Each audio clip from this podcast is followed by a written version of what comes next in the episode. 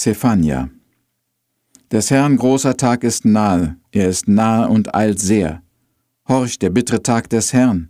Da werden die Starken schreien, denn dieser Tag ist ein Tag des Grimmes, ein Tag der Trübsal und der Angst, ein Tag des Wetters und des Ungetüms, ein Tag der Finsternis und des Dunkels, ein Tag der Wolken und des Nebels, ein Tag der Posaune und des Kriegsgeschreis gegen die festen Städte und die hohen Zinnen.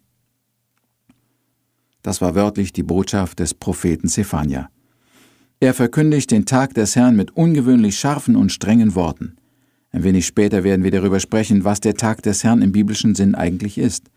Doch zuerst müssen wir uns den Umständen zuwenden, in denen Zephania lebte und die der Hintergrund für seine Botschaft waren. Es ist nämlich immer sehr wichtig, die Zeit und die Situation zu verstehen, aus der heraus die Propheten sprachen, sonst weiß man gar nicht, wovon sie reden und ihre Worte sind unverständlich. Im ersten Vers seines Buches stellt der Autor sich vor und sagt, wann er gelebt hat. In seinen eigenen Worten hört sich das so an. Dies ist das Wort des Herrn, das geschah zu Zephania, dem Sohn Kuschis, des Sohnes Gedalias, des Sohnes Amarias, des Sohnes Hiskias, zur Zeit Josias, des Sohnes Ammons, des Königs von Juda. Diese vielen seltsamen Namen, die der Prophet hier erwähnt, finden wir alle in der Bibel wieder, und zwar im Buch der Könige. Wenn du unsere Sendereihe verfolgt hast, dann weißt du bestimmt, dass Israel seit dem König Salomo ein geteiltes Reich war. Das Südreich hatte Jerusalem als Hauptstadt, dort herrschten nur Könige aus dem Hause Davids. Das Nordreich hatte die Hauptstadt Samaria und es regierten verschiedene Könige. Dieses Reich ging 135 Jahre früher unter als das benachbarte Südreich. In den Jahren, als das Nordreich von seinem Feind Assyrien bedrängt und eingenommen wurde, regierte im Süden ein sehr guter König. Er hieß Hiskia, den der Prophet Zephania als einen seiner Vorfahren nennt. Somit war der Prophet aus königlicher Familie. Hiskia regierte fast 30 Jahre lang. Er war ein gottesfürchtiger Mann und tat, was dem Herrn wohlgefiel. Damit war auch die ganze religiöse und moralische Situation im Volk auf hohem Niveau. Als Hiskia starb, kam sein Sohn Manasse als Kind von zwölf Jahren auf den Thron. Dieser Manasse war einer der schlimmsten Könige, die je in Jerusalem geherrscht haben. Ich möchte dir einmal ein paar Verse vorlesen, die seine Gottlosigkeit und Schreckensherrschaft beschreiben. In 2. Könige 21, Vers 1 heißt es, Manasse war zwölf Jahre alt, als er König wurde, und er regierte 55 Jahre zu Jerusalem. Und er tat, was dem Herrn nicht gefiel, nach dem greulichen Sitten der Heiden, die der Herr vor Israel vertrieben hatte. Er baute wieder die Opferstätten auf, die sein Vater Hiskia zerstört hatte, und richtete dem Baal Altäre auf und machte ein Bild der Aschera und betete alles Heer des Himmels an und diente ihnen. Und er baute allem Heer des Himmels Altäre in beiden Vorhöfen im Hause des Herrn. Und er ließ seinen Sohn durchs Feuer gehen und achtete auf Vogelgeschrei und Zeichen und hielt Geisterbeschwörer und Zeichendeuter, und so tat er viel, was dem Herrn missfiel, um ihn zu erzürnen. Auch vergoss Manasse sehr viel unschuldiges Blut, bis Jerusalem ganz voll davon war, außer der Sünde, durch die er Juda sündigen machte.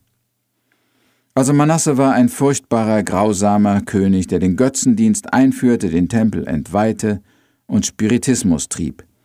Wie er als Sohn eines gottesfürchtigen Vaters so weit sinken konnte, ist völlig unbegreiflich. Zu allem Übel hatte er auch noch eine sehr lange Regierungszeit von 55 Jahren. Er zerstörte mit seinem schlechten Beispiel den Glauben und die Moral der Bewohner des Landes. Es ist größtenteils seine Schuld, dass die Stadt Jerusalem etwa 50 Jahre nach seiner Schreckensherrschaft belagert und zerstört und sein Volk in die Gefangenschaft nach Babel geführt wurde. Als unser Prophet Zephania mit einer Gerichtsbotschaft nach Jerusalem geschickt wurde, war Manasse noch gar nicht so lange tot, und das Volk lag geistlich am Boden. Waren Manasses Gräueltaten am Anfang etwas Empörendes für das Volk, so hat er sich im Lauf der Jahre daran gewöhnt und praktizierte nun von sich aus den heidnischen Götzendienst, den Spiritismus und die Unmoral, die sie bei ihrem König sahen. Ist es verwunderlich, dass Gott erzürnt war, dass er das Volk strafen wollte? Zephania muss außergewöhnlich scharfe Worte gebrauchen, um dem Volk die Größe seiner Sünde vor Augen zu halten. Das also ist der Hintergrund für die Predigt des Zephania über den Tag des Herrn, der über sein gottloses Volk kommen wird. Was bedeutet nun eigentlich dieser Begriff? Was will Zephania sagen, wenn er von dem kommenden Tag des Herrn spricht? Nun aus den am Anfang gelesenen Versen konnten wir schon ersehen, dass der Tag des Herrn ein Tag des Zornes Gottes ist, ein schrecklicher Tag, an dem seine Geduld zu Ende sein wird und wo die Strafe hereinbricht. Für die Menschen bringt dieser Tag Verzweiflung, Finsternis und Zerstörung. Israel wusste wohl um einen Tag des Herrn, aber es hat ihn sich immer als einen Tag der Befreiung von ihren Feinden, des Segens und Glücks vorgestellt. Diese Illusion nimmt ihnen nun der Prophet und zeigt ihnen die Realität. Wann ist nun eigentlich der Tag des Herrn? Ist er schon gewesen oder liegt er noch in der Zukunft? Ist es ein bestimmter Tag oder ist es eine Epoche? Und ich glaube, dass das Wort Tag hier nicht ganz wörtlich zu verstehen ist, es handelt sich vielmehr um eine Zeitspanne, um einen Abschnitt. Dann gilt für Zephania das, was für alle Propheten gilt. Die Ereignisse, die er voraussieht, betreffen einmal Israels nahe Zukunft. Und so ist es nicht verkehrt, wenn wir im Tag des Herrn die Zerstörung Jerusalems sehen, die im Jahre 586 vor Christi Geburt durch die Babylonier geschah. Aus dem Buch der Klagelieder des Jeremia wissen wir, dass der Tag der Eroberung Jerusalems wirklich ein schwarzer Tag für Israel war. Es war ein Tag der Trübsal und der Angst, genauso wie Sephania ihn im ersten Kapitel beschreibt. Auch die Zeit der Judenverfolgung können wir als den Tag des Herrn verstehen. Der Tag des Herrn kann für die Juden hereinbrechen oder für eine andere Nation. Und am Ende der Zeiten gibt es einen Tag des Herrn für alle Nationen, wobei die ganze Erde gerichtet wird und gottlose Menschen ihre gerechte Strafe empfangen werden. Die Lehre vom jüngsten Tag ist nicht eine Fiction oder utopische Zukunftsvorstellung der Menschen, sondern Teil des Heilsplanes Gottes seit Grundlegung der Welt. Und es ist nicht verkehrt, dass auch wir damit rechnen und uns darauf vorbereiten. Was bringt nun aber der Tag des Herrn? Erstens, er bringt Bestrafung der Gottlosen. An dem Gerichtstag Gottes werden alle Menschen gerichtet, die keine Vergebung ihrer Sünden durch das Blut Jesu Christi hatten. Sie werden dann nach den Geboten oder dem Gesetz in der Bibel verurteilt. Nur wer ohne Sünde ist, geht straffrei aus. Aber es wird keinen ohne Sünde geben. Die Strafe für die Sünde ist der ewige Tod und die Trennung von Gott. Das ist für den Menschen mit unaufhörlicher Qual verbunden. Zweitens, der Tag des Herrn bringt die Bekehrung vieler Sünder. Der Zorn, die Strafe und das Gericht Gottes hat nicht in erster Linie die Vernichtung der Menschen im Auge, sondern ihre Umkehr, Buße und ihr Heil. In der Not und in den Leiden des Gerichtes werden Menschen ihre Sünden erkennen und sich zu Gott bekehren. Am jüngsten Tag wird es jedoch zu spät sein zur Buße und Umkehr, darum sollen wir uns jetzt durch die Zucht Gottes zur Buße führen lassen, solange es noch Vergebung gibt. Drittens, der Tag des Herrn bringt Heiligung für die Gläubigen.